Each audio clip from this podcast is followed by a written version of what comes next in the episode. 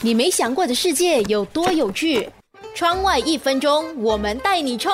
青蛙的耳朵在哪里？你有仔细看过吗？就在它的眼睛后方的那个圆圆的鼓膜，那就是青蛙的耳朵。青蛙可以凭着自己的想法，想要关闭或是打开耳朵，也就是说，青蛙想听的时候就听，不想听的时候就不听。青蛙是通过耳膜可以听到声音的。青蛙一般栖息在河流、池塘还有稻田的附近，主要是在水边的草丛中活动，也有可能潜伏在水中。青蛙大多是在夜间活动的，也以昆虫为主食。有人就估计，一只青蛙每天可以捕食七十只虫子，一年可以消灭一万五千只的害虫。因此，青蛙是农业当中有益的动物。繁殖期间，许多的雄蛙会聚集在同一个地区，高声的鸣叫，连续不断。这也或是为什么青蛙的耳朵可以随机的打开或关上。